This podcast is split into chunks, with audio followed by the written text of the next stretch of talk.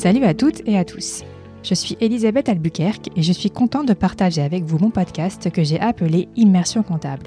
Dans ce podcast, j'ai des conversations avec des experts comptables et des commissaires aux comptes. L'idée est de s'immerger dans le monde merveilleux de cette belle profession. Moi-même, étant experte comptable et commissaire aux comptes, je sais que nous n'avons pas toujours une image qui reflète la réalité. Pourtant, en vivant cette profession au quotidien, je peux vous assurer que c'est un métier aux multiples facettes, derrière lequel il y a des femmes et des hommes passionnés par ce qu'ils entreprennent. J'espère, avec Immersion Comptable, pouvoir partager ma vision de nos métiers. Mais j'ai besoin de vous. Si vous avez aimé ce podcast, n'hésitez surtout pas à vous abonner, à lui mettre 5 étoiles sur iTunes et à laisser un commentaire. Ça me permettra de faire connaître Immersion Comptable et ça me motivera pour continuer. Je tenais à remercier mon sponsor, hello-digital.fr, sans qui Immersion Comptable n'existerait pas. Nous nous retrouvons pour un nouvel épisode d'Immersion comptable. Mais tout d'abord, je vais vous faire une confidence. Je suis vraiment ravie d'avoir euh, lancé Immersion comptable parce que ça me permet de faire la connaissance et surtout de vous faire découvrir différents profils d'experts comptables. Et c'était vraiment le but de mon podcast. Euh, cet épisode, donc le deuxième de la saison 2, il est en deux parties comme le premier pour pas que ça soit trop long à l'écoute. Donc j'ai bien écouté vos remarques, auditrices et auditeurs. Alors dans cet épisode, j'ai une conversation avec Mathieu Castin. Mathieu, euh, il faut vraiment que vous fassiez sa connaissance par le biais de cet épisode. Pourquoi? Parce qu'il est le premier expert comptable à avoir créé une société coopérative d'intérêt collectif d'expertise comptable, une SIC d'expertise comptable, et elle est dédiée aux acteurs de l'ESS, l'économie sociale et solidaire. Euh, dans cette première partie, vous allez faire, euh, vous allez découvrir le parcours de Mathieu, qui est vraiment pas commun. Par exemple, il a fait un tour du monde en autostop. Oui, en autostop, vous avez bien entendu. Dans cette première partie, il va nous expliquer aussi en quoi consiste l'ESS et il va nous dire pourquoi il a créé une SIC. Il va nous raconter aussi les difficultés auxquelles il a été confronté au moment où il a voulu monter sa SIC. Mais bon, je vais arrêter de parler et je vais vous laisser écouter ma conversation avec Mathieu Castin. Bonsoir Mathieu. Bonsoir. Merci d'avoir accepté mon invitation. Euh, tu es expert comptable associé au sein de la coopérative Finocop depuis 2015. C'est la première société coopérative d'intérêt collectif d'expertise comptable. Quelle découverte pour moi. Et Finacop est dédié aux acteurs de l'économie sociale et solidaire. Alors, c'est pas vraiment commun d'avoir créé une coopérative pour notre métier et on va en discuter, mais d'abord, on va commencer par parler de toi pour que les auditrices et les auditeurs puissent faire ta connaissance. Est-ce que tu peux nous expliquer ton parcours, s'il te plaît Oui, Elisabeth, merci. Bah déjà, merci pour euh, me donner la parole pour ce podcast. Et alors moi, je suis Mathieu Castin. Donc, j'ai, comme tu l'as bien présenté, cofondé Finacop il y a maintenant cinq ans. Euh, On va mhm. dire j'ai un double parcours. Euh, parcours d'expertise comptable assez classique. Hein. Finalement, j'ai suivi le cursus DCG, DSCG, DEC. Euh, et j'ai eu la chance d'avoir beaucoup de temps disponible parce que j'étais à l'université. Donc j'ai profité de ce temps pour, on va dire, me poser pas mal de questions sur euh, le sens que je voulais donner aussi à mon à mon métier et à mes actes au quotidien. Donc j'ai, euh, on va dire, j'ai mûri un long parcours de citoyen qui a commencé par changer un peu ses manières de consommer, d'épargner dans une banque un peu un peu alternative, un peu coopérative, et euh, donner son temps euh, bénévole. Donc j'ai eu la chance de, mhm. de passer du temps dans plusieurs associations, de faire mon stage dans une euh, coopérative, mon stage de DCG. J'ai fait un bilan carbone d'une scope de commerce équitable. Euh, donc de goûter à, à pas mal d'alternatives. C'est vrai que euh, j'ai mis beaucoup de temps à faire le lien avec mon métier d'expert comptable. Euh, ouais. Bah oui, parce que, c'est vraiment loin de ce qu'on peut connaître aujourd'hui notre métier. Hein. C'est vrai, c'est vrai que c'est souvent quelque chose que tu découvres par, par toi-même et, et, la profession comptable te donne pas forcément la chance de, de aussi découvrir euh, le, secteur associatif, coopératif ou les alternatives sociales et environnementales, voire te déconseille mmh. d'aller d'aller vers ce champ. Donc mmh. c'était bah plutôt une exploration personnelle. Euh, à tel point que je voulais plus être expert comptable pendant plusieurs années, euh, parce que j'ai réalisé un, aussi un tour du monde, j'ai rencontré plusieurs projets, j'ai j'ai créé une, une organisation de, de, volontariat international, donc j'étais prêt à me lancer mhm. dans l'entrepreneuriat un peu social.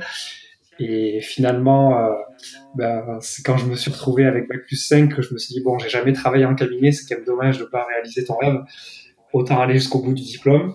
Euh, donc j'ai eu, j'ai eu la chance de tomber sur un cabinet qui m'a permis de travailler dans le secteur associatif et fondatif, les fondations, ce qui a été très formateur pendant quatre ans. Euh, donc c'est à mhm. partir de là que j'ai émigré à Paris, parce que je l'ai pas dit, mais je suis basé euh, la moitié de mon temps, je vis à Biarritz, ma terre natale, et l'autre moitié à, Paris. Et... Ça s'entend pas du tout. Ah, vous m'entendez pas bien? Non, non, dans le sens de l'accent. Ah ok, on, on, entend l'accent, d'accord. Bon, ça va, alors j'ai pas trop perdu. C'est grâce à... Ah non, pas vraiment. si ça peut te rassurer, non, ça, s'entend bien. Et donc à partir de, à partir de là, j'ai réussi à avoir le diplôme en 2014, ce qui m'a permis de préparer aussi la, création de Finacop, euh, notamment le statut de coopérative d'intérêt collectif, on pourra en parler, qui est un statut qui correspondait, on va dire, le plus avec l'idée que je me faisais de mode d'entreprendre tourné vers une utilité sociale, une gouvernance démocratique et une lucrativité limitée. Donc on va dire un partage mhm. des richesses. Euh, et à partir de là, donc ça en est suivi les, les, premières difficultés aussi dont on pourra parler, mais l'idée c'était euh, pleinement euh, euh orienter le cabinet vers des acteurs de la transition sociale et environnementale. Alors il y a 5-10 ans on parlait de, de, SS, on en parle encore, il y, a, il y, a, 10 ans on pourrait parler plus de développement durable. Euh. Aujourd'hui on va dire les deux, les deux esquisses c'est euh, le SS envers qui on s'adresse et plus largement si je prends le réseau Finacop on, on intègre aussi des questions de, RSE pour les entreprises plus classiques, on va dire. Ouais, ouais. comme tu dis, on va en parler euh, après. Du coup, tu, m'as, tu as dit, tu as préparé, donc tu as fait un bilan carbone dans le cadre de ton, DCG, c'est ça? Le DCG. Hein? Tout à fait. Ah ouais? Ah, c'était il y a... C'est pas, pas commun ça. C'était il y a plus de 12 ans. Alors à l'époque, il y avait une seule prof qui a, qui a cru à ça, qui me dit oui, vas-y, ce sera un sujet d'avenir. Mais quand je suis arrivé devant le jury, euh, j'ai plutôt eu la réaction inverse, savoir euh, vous êtes hors sujet, monsieur. euh, c'est pas de la bah compta, vous êtes trop jeune pour traiter ces sujets-là.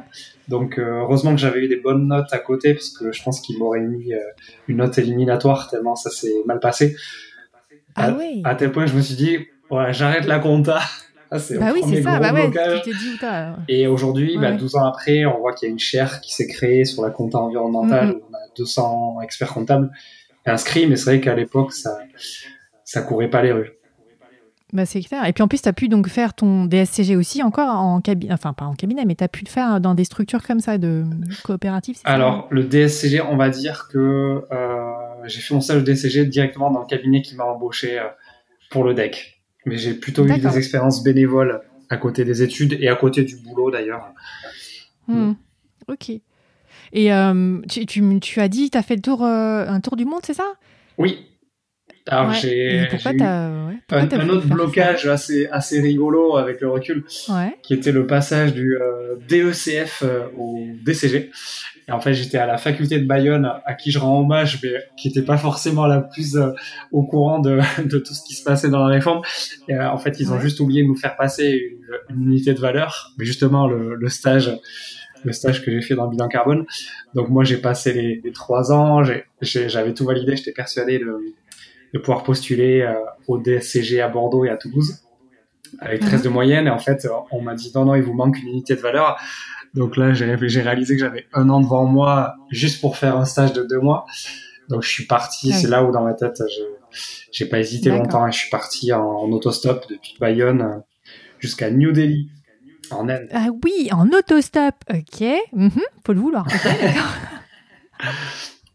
voilà, j'ai pu réaliser mes rêves de jeunesse, de voyage. D'accord, c'est quelque chose que tu voulais faire depuis, euh, depuis quel âge? Bah, J'avais pas mal euh, voyagé précédemment. J'avais commencé à voyager aussi seul. Et bon, j'avais toujours été baigné par des, des récits de voyage aussi qui m'ont poussé à aller, euh, aller vers l'idée d'un tour du monde. Je pensais pas que ce, serait possible de le réaliser. Et bon, sous la contrainte, finalement, j'ai transformé en, opportunité. Mhm. Donc j'ai fait ce voyage-là. Et après l'Inde, je suis parti aussi en Amérique. J'ai fait Mexique, États-Unis, enfin, Mexique, États-Unis, Canada aussi. En autostop aussi. Ah Donc ça marche partout. oh là là, c'est incroyable. Enfin, oh, je sais pas comment comment t'as réussi. Moi, j'aurais trop peur oh de me lancer comme ça. Euh. Ouais. C'était, c'était quelque chose ouais, que tu voulais faire, mais pourquoi, pourquoi tu voulais faire ça? Qu'est-ce qui, enfin, au fond de toi, la petite. Euh, je pense que c'était à la fois quête euh, personnelle et puis aussi un ah. souci de, de trouver euh, ma voie.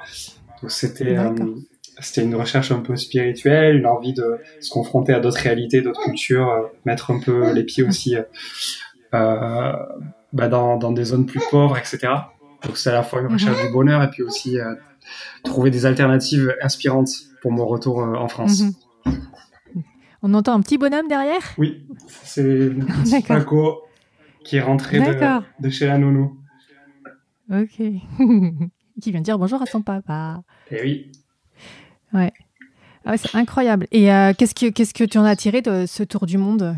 Que, Quelle expérience tu en gardes hmm, Pour moi, alors, je dirais que un tour du monde comme ça, euh, ça vous donne, euh, je pense, 5 ans de maturité en l'espace de quelques mois. Euh, c'est une école à la fois de la débrouillardise, de la sagesse, du mhm. partage. Ça, ça donne beaucoup, beaucoup de curiosité, je pense. Ça vous apprend en soi beaucoup de choses. C'est, on a l'impression que chaque jour qui passe, c'est c'est un chapitre euh, d'une encyclopédie qu'on parcourt, euh, mmh. une encyclopédie vivante. Mmh. Euh, et, quand on rentre, on a forcément plein, plein d'envie, plein de curiosité. On a envie de donner en retour ce qu'on ce qu'on a reçu aussi, parce que alors moi c'était un tour du monde plutôt chez l'habitant que en mode into the wild, parce qu'en fait l'autostop ça ça permet d'être invité. moi j'étais invité dix fois par jour à, à dormir chez les gens concrètement. Ah c'est sympa ça. Une fois passé les frontières française et italienne ou en dehors dehors, euh, on est invité, euh, on, se rend compte que l'hospitalité, elle est très forte euh, ailleurs que chez nous, malheureusement. ouais, ouais. Mm. Et du coup, ça t'a permis de, de, te recentrer, de finalement revenir en disant ça y est, je sais ce que je veux faire ou pas? Ouais, je pense que c'était une question que j'avais pas formulée pendant le voyage, mais enfin avant le voyage en tout cas, mais c'est pendant que c'est venu. Et c'est venu un peu comme une évidence, euh, comme une raison d'être, de me dire j'ai envie d'agir pour mon bonheur et pour celui des autres. Et c'est pas incompatible à mon sens.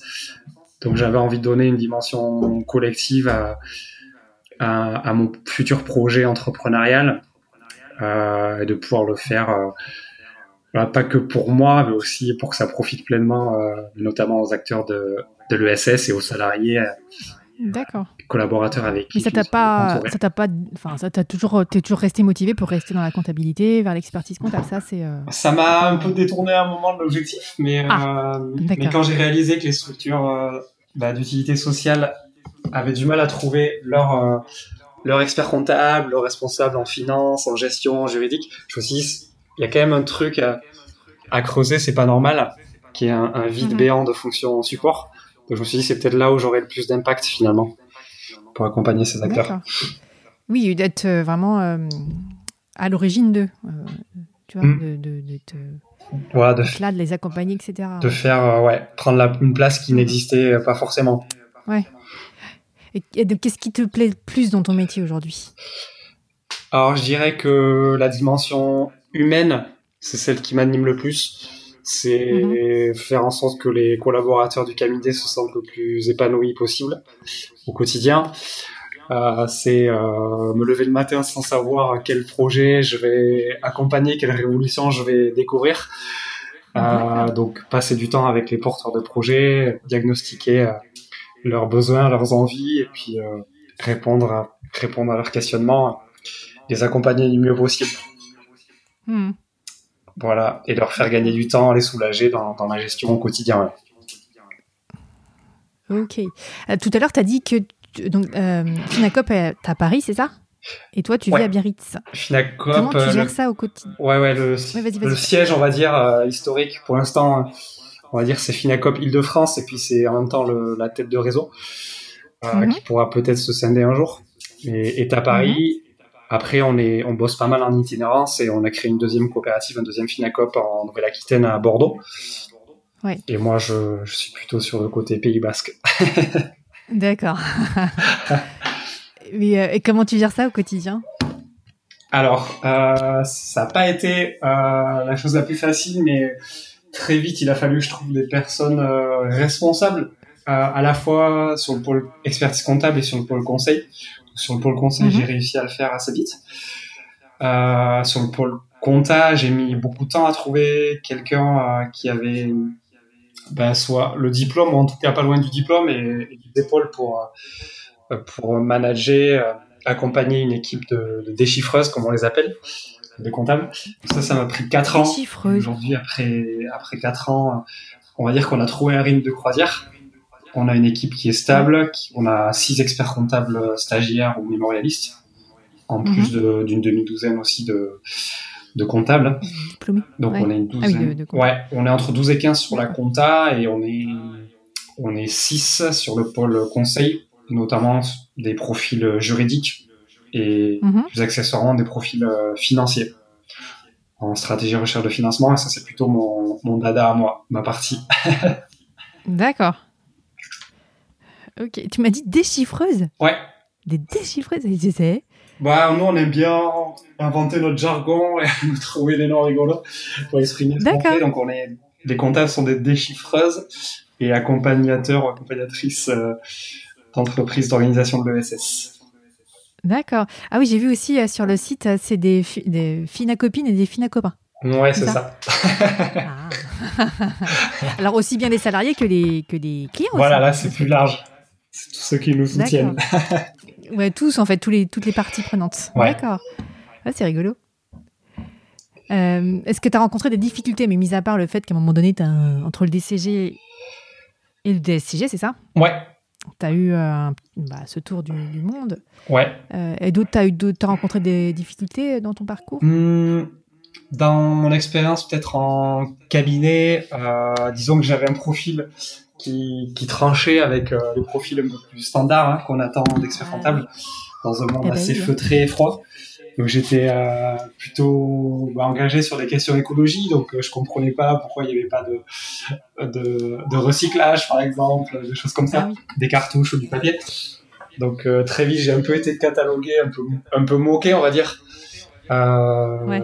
Donc je me suis pas forcément toujours ça senti, voilà, un peu du coin, et pas toujours senti à ma place. Dans la philosophie, on va dire que je me suis pas totalement, totalement reconnu. Euh, Mhm. donc ça m'a pas forcément poussé à aller, euh, voilà, rester dans dans ce genre de cabinet. Donc ça, ça renouait avec l'idée qu'il fallait que je crée, un- je crée mon cabinet. Donc après dans ma famille, j'ai aussi des entrepreneurs. J'avais aussi ça en moi. Donc j'ai attendu le bon moment pour le faire. Et après quatre ans donc, dans ce cabinet, le diplôme en poche, j'étais sûr de pouvoir me lancer. Et euh, là, pour Mhm. patatras, euh, lors des experts comptables, euh, je m'y attendais un peu, euh, ne connaissais pas les coopératives. Euh, donc quand je les ai sondées, j'ai senti que ça allait pas être une mince affaire d'être euh, accepté Ouais. par l'ordre, à tel point que ben, la réponse euh, de l'ordre c'était euh, on refuse votre inscription pour euh, risque d'incompatibilité avec la déontologie professionnelle. Euh, en gros, ils savaient pas, ils connaissaient pas leur sujet, donc ils préféraient ne pas prendre de risques. Oui, ils connaissaient pas trop ouais, la Donc, coopérative. Ils, ils ont renvoyé vers le national. Donc là, à partir de là, c'est une commission nationale indépendante qui s'en est saisie. Donc il y a un magistrat, un commissaire du gouvernement et puis des experts comptables qui instruisent le dossier. Donc après Mhm. sept mois de procédure, contre toute attente, on a, on a obtenu le droit d'exercer euh, au motif qu'on peut pas discriminer une forme euh, juridique. Voilà. D'accord. Alors quand tu dis on, on, donc t'étais pas tout seul euh, Alors on va dire que j'étais seul opérationnel, mais on était plusieurs associés. J'ai eu la chance de compter sur des associés euh, soutiens, hein, même euh, symboliquement. Mhm. Donc on était cinq associés au début. D'accord. Et tous experts comptables? Euh, on avait un expert comptable et d'autres étaient des potentiels bénéficiaires et des. on n'avait pas de salariés, donc c'était surtout des partenaires, ouais, partenaires et bénéficiaires. D'accord. Attends, on va voir après ces termes-là. Ouais. Bénéficiaires et partenaires. ouais. Qu'est-ce que c'est que c'est Et aujourd'hui, est-ce que tu te sens moins seul, du coup, dans tout ce qui est euh, justement domaine euh, Alors j'ai pas attendu la décision de l'ordre pour euh, pour m'entourer. Moi, j'ai- Oui, non. j'ai- j'avais pris le choix de lancer le cabinet. euh, euh, alors encore une fois contraint, j'avais pas le droit de facturer quoi que ce soit. Donc j'en ai, profité pour faire un tour de France, on va dire. J'ai euh, j'ai renoué avec mon sens de la de la bougeotte, on va dire, à Mhm, mon côté nomade. Donc euh, pendant les mois qui voilà qui ont qui ont coulé euh, jusqu'à la décision de la commission nationale, j'ai fait un tour de France dans dix villes sur l'idée savoir écrire ses statuts soi-même en économie sociale et solidaire, comment écrire un objet social, comment écrire un préambule, comment écrire une gouvernance démocratique, une créativité limitée. Et je trouvais ça passionnant de, voilà, de réenchanter, réhumaniser l'entreprise dès l'écriture des statuts qui est quelque chose de très froid et poussiéreux et qui a jamais été réinventé en 100, 150 ans à mon goût. Euh, donc j'ai eu la chance de rencontrer plusieurs centaines d'entrepreneurs, acteurs de l'accompagnement aussi à la création d'entreprises, et, mhm. euh, et de pouvoir faire connaître Finacop euh, avant son officialisation, et de, de pouvoir ben, me mettre dans des conditions pour embaucher aussi euh, très rapidement euh, des salariés, parce qu'on avait, et on a toujours d'ailleurs énormément de demandes grâce à, à ce, à ce Tour de France un peu fondateur, qui est arrivé juste après la promulgation de la loi ESS. Voilà, je l'ai pas précisé, mais j'ai eu la chance de, démissionner le jour de la promulgation de la loi sur l'économie sociale et solidaire, le 31 juillet 2014. Donc j'ai mis le nez euh, bien, bien dedans. D'accord. Tu as démissionné du, du, cabinet où tu étais, c'est ça Ouais, c'est ça. D'accord, ok. Et donc, quand tu avais ton objectif de. Enfin, tu étais motivé pour avoir ton diplôme, parce que tu voulais, tu savais que tu voulais créer ce type de structure. Absolument. Ah, d'accord. donc ça, c'est une bonne motivation pour l'obtenir du premier coup, en fait Ouais, j'ai passé trois matières euh, d'un coup et je suis un peu radical. Moi, euh, j'ai démissionné pour pouvoir le faire bien comme il faut. Ah Puis écrire un mémoire ah qui allait me servir aussi par ailleurs. J'avais écrit mon mémoire sur les stratégies de financement des, des associations en phase de développement. Ouais, j'ai vu qu'il était disponible. Ça, c'est sur ton CV qui est sur LinkedIn.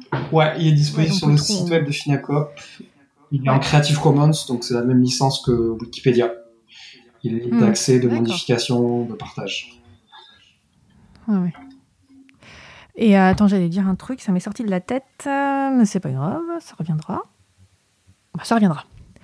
Ah oui, donc l'ESS. Est-ce que tu peux nous expliquer sans vraiment faire un cours, hein, qu'est-ce que c'est, s'il te plaît? Alors je dirais qu'il y a historiquement, on va dire, c'est un mouvement. Hein. C'est un mouvement d'organisation euh, qui s'est construit par des statuts. Euh, mhm. euh, c'était les coopératives, associations, mutuelles, fondations qui formaient le SS jusqu'à la loi 2014 qui désormais l'a élargi aux sociétés commerciales. Donc on mhm. peut être une SAS, une SARL de, de l'ESS. Donc ça ne tient plus au statut, ça tient enfin plus que au statut, ça tient aussi, si on est une société commerciale, aux trois points que j'ai dictés, donc le pourquoi, l'utilité sociale, hein, euh, la gouvernance partagée, à minima mhm. consultative, et euh, la lucrativité limitée, donc c'est la mise en réserve majoritaire des bénéfices. Et, euh, et si on veut aller plus loin, c'est aussi de, la limitation des, des salaires. Des salaires, oui. Ouais. Voilà, après. Vu, on, on, en reparlera après, mais j'ai vu les statuts de Finacop. Tout à fait. Donc ça se veut à la fois inclusif, le plus inclusif possible. C'est l'esprit de la, de la loi. Hein. Et euh, mhm. tout en restant engageant, euh, pour pas dire contraignant. Attends. Voilà, garder des, des, principes assez forts pour pas que ce soit mhm. dévoyé. Ok.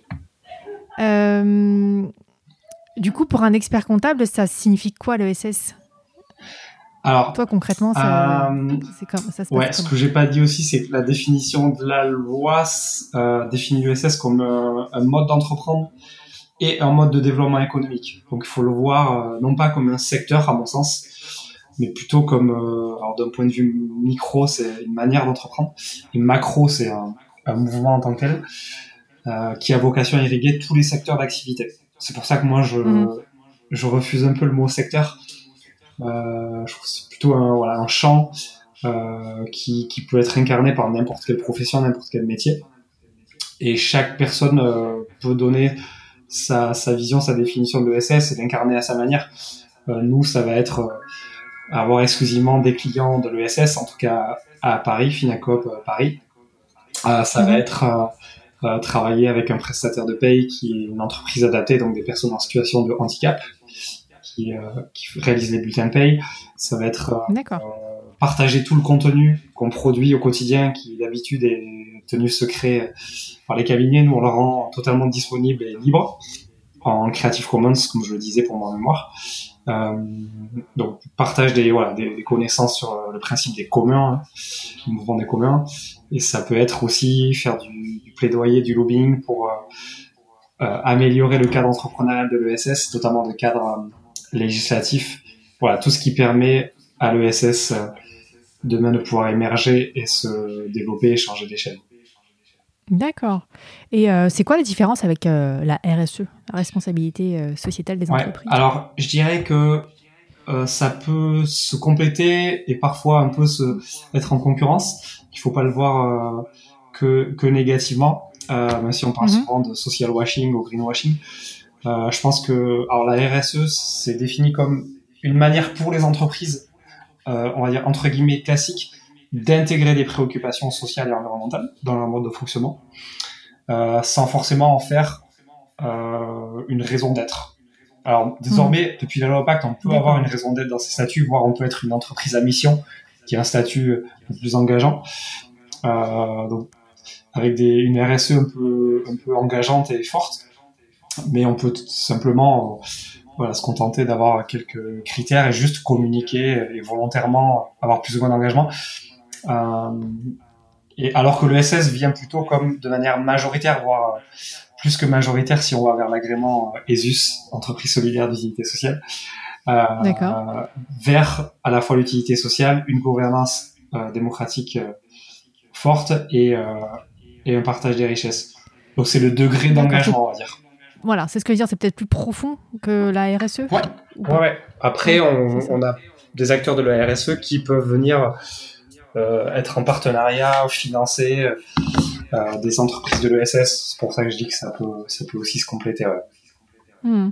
Alors tu parles d'acteurs, mais qui sont euh, les acteurs de l'ESS Alors les acteurs de l'ESS, je pense que tout le monde en connaît, sans forcément s'en rendre compte. Euh, oui, c'est ça. Historiquement. forcément, c'est ça qui est important, sans s'en rendre compte. Vas-y. On, on, peut dire qu'il y, a, chaque époque a été marquée par une génération d'entreprises de l'ESS. Si on prend les plus anciennes, ça va être les, les coopératives ouvrières, les SCOP, les coopératives agricoles, les coopératives bancaires.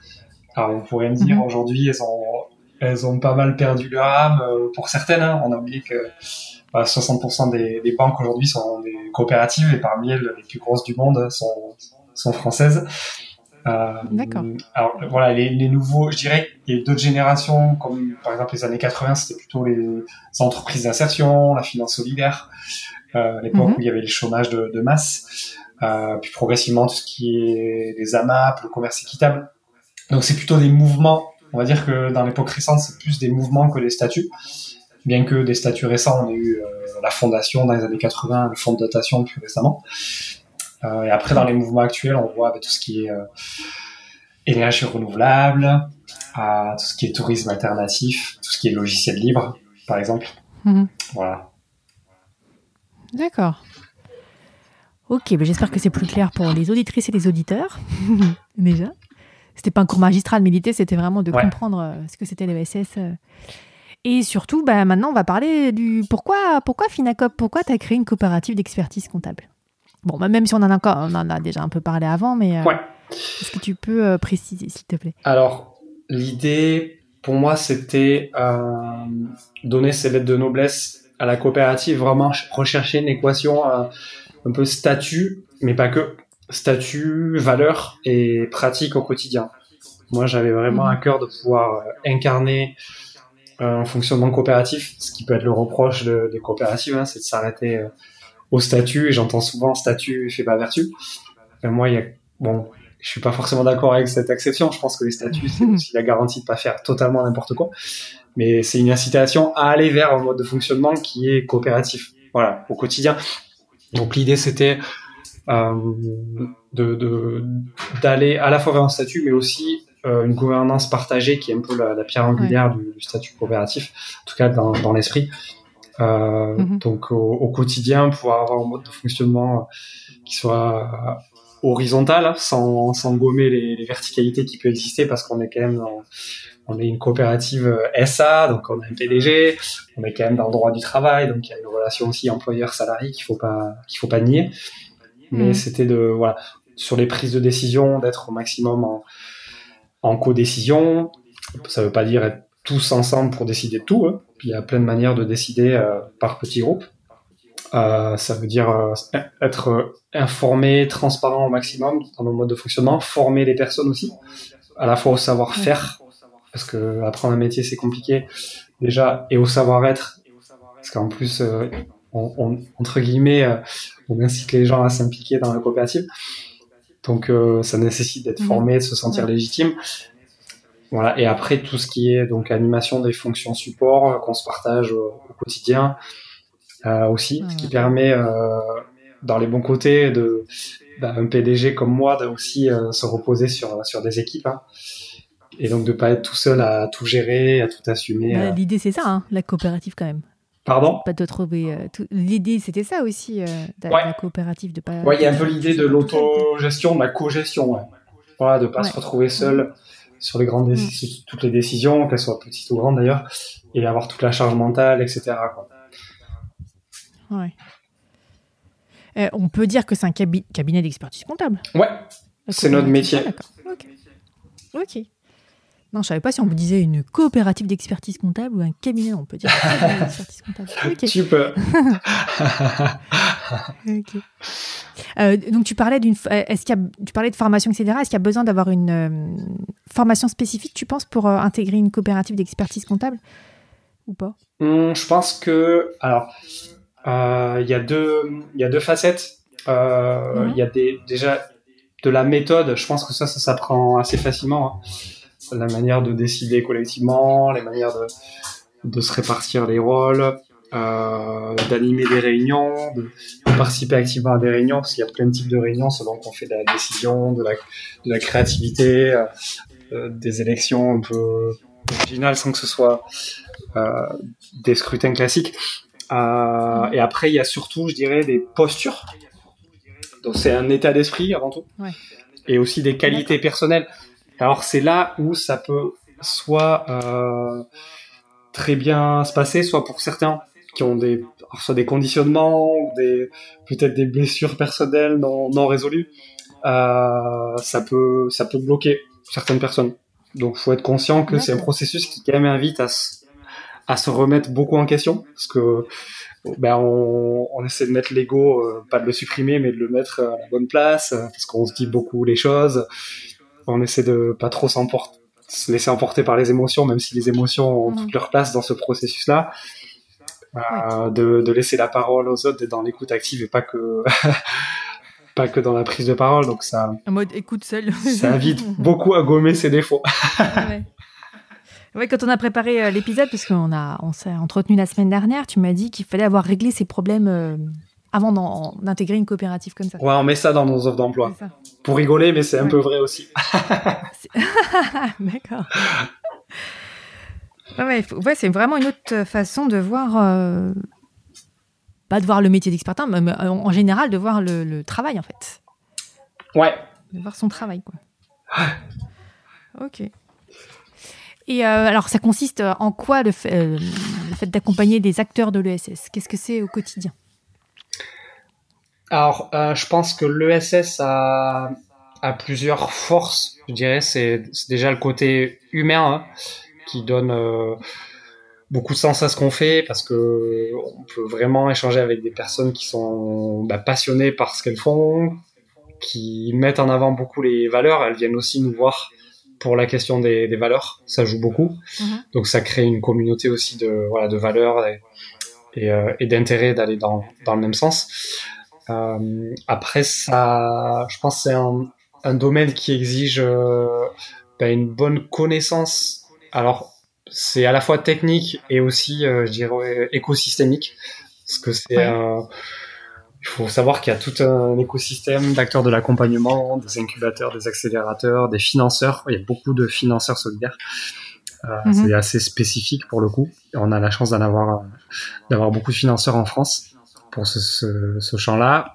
Euh, et sur l'aspect technique, je dirais que plus on est capable de creuser les problématiques et plus, plus on peut adresser des, des questions larges. Et peut-être la force de l'ESS, c'est de pouvoir euh, s'asseoir plus facilement sur un expert comptable. Alors pour ceux qui mhm. hésiteraient à venir dans l'ESS, je leur dirais, ben, il y a toutes les raisons que ça que ça marche mieux que d'autres entreprises, c'est que hum, souvent on a des personnes qui, alors soit veulent pas prendre tout seul la responsabilité, notamment des dirigeants d'associations, de coopératives dont c'est pas forcément le métier, donc ils ont tout intérêt à s'entourer d'un expert comptable qui est impliqué. Euh, Ils ont l'habitude de rendre des comptes, donc euh, rendre des comptes à leurs financeurs notamment par rapport aux subventions ou même d'autres financements. Oui, bah oui. Donc c'est aussi un enjeu de, de, pouvoir avoir des comptes de qualité, donc on fait plus facilement appel à un expert comptable. Euh, après, je pense qu'il y a des problématiques si on va sur des questions juridiques, fiscales, etc., plus que comptables. Euh, on peut vite se retrouver à hybrider les modèles entre associations et une filiale SAS ou une coopérative, ou à hésiter entre plusieurs formes juridiques. Donc, il peut y avoir pas mal de questionnements et toute la fiscalité qui, qui va autour. Euh, hmm, et les, les sujets de financement. Donc, des besoins de conseil, il euh, y en a, il y en a plein. Hmm. Et après, je pense que il y a un souci de, je disais, de partager la responsabilité, ouais, des, euh, des dirigeants. Et je, et, je pense un autre aspect aussi, c'est que souvent c'est pas des gens qui sont tout seuls. C'est pas comme un entrepreneur qui viendrait vous voir tout seul et vous dirait voilà j'ai pas d'argent, euh, qu'est-ce que vous pouvez faire? Là on a des gens qui sont en collectif et déjà c'est un autre rapport quand c'est pas notre argent personnel qu'on met qu'on met en jeu. Donc on peut faire aussi plus facilement appel, je pense, à un, expert comptable. D'accord. Ah ouais.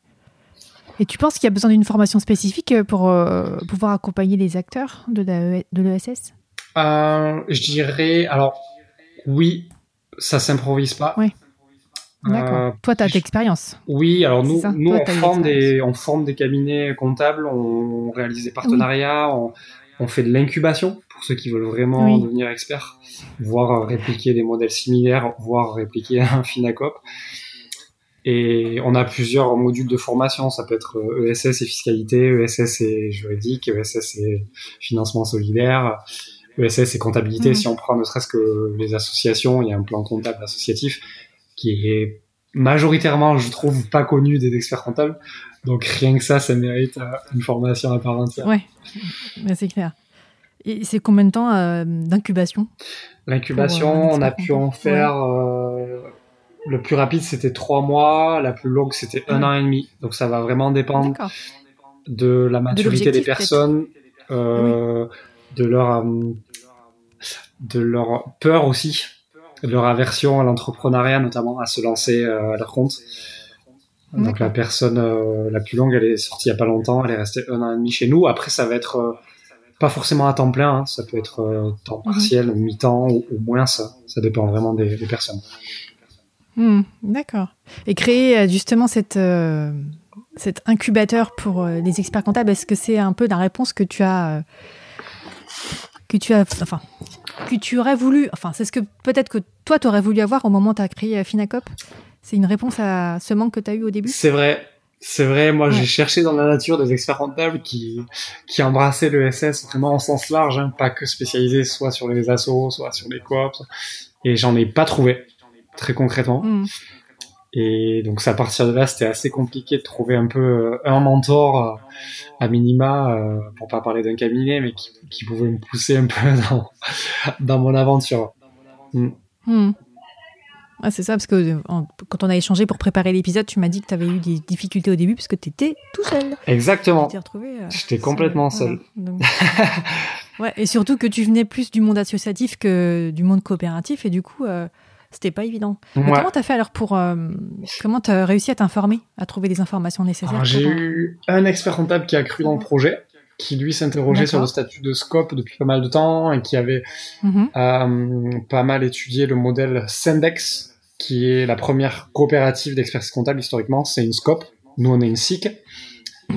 Et donc, euh, je pense que si Sendex n'avait pas existé, si j'avais pas eu connaissance de leur statut, grâce à lui, euh, j'aurais plus de difficultés à déjà créer Finacop et bien savoir écrire les statuts, etc. d'un point de vue ah déontologique. Voilà. Après, d'un hmm. point de vue métier, comme je l'ai dit, j'ai quand même eu la chance de me former pendant quatre ans dans un cabinet qui était euh, quand même très impliqué sur le secteur associatif, en tout cas, dont le, le portefeuille était beaucoup représenté par les associations. D'accord. J'espère que cet épisode d'immersion comptable vous a plu. N'hésitez pas à le dire en vous abonnant, en mettant 5 étoiles sur iTunes et en laissant des commentaires. Ça me permettra de me faire connaître et de faire évoluer mon podcast en fonction de vos remarques. Je vous dis à bientôt pour un nouvel épisode d'Immersion comptable.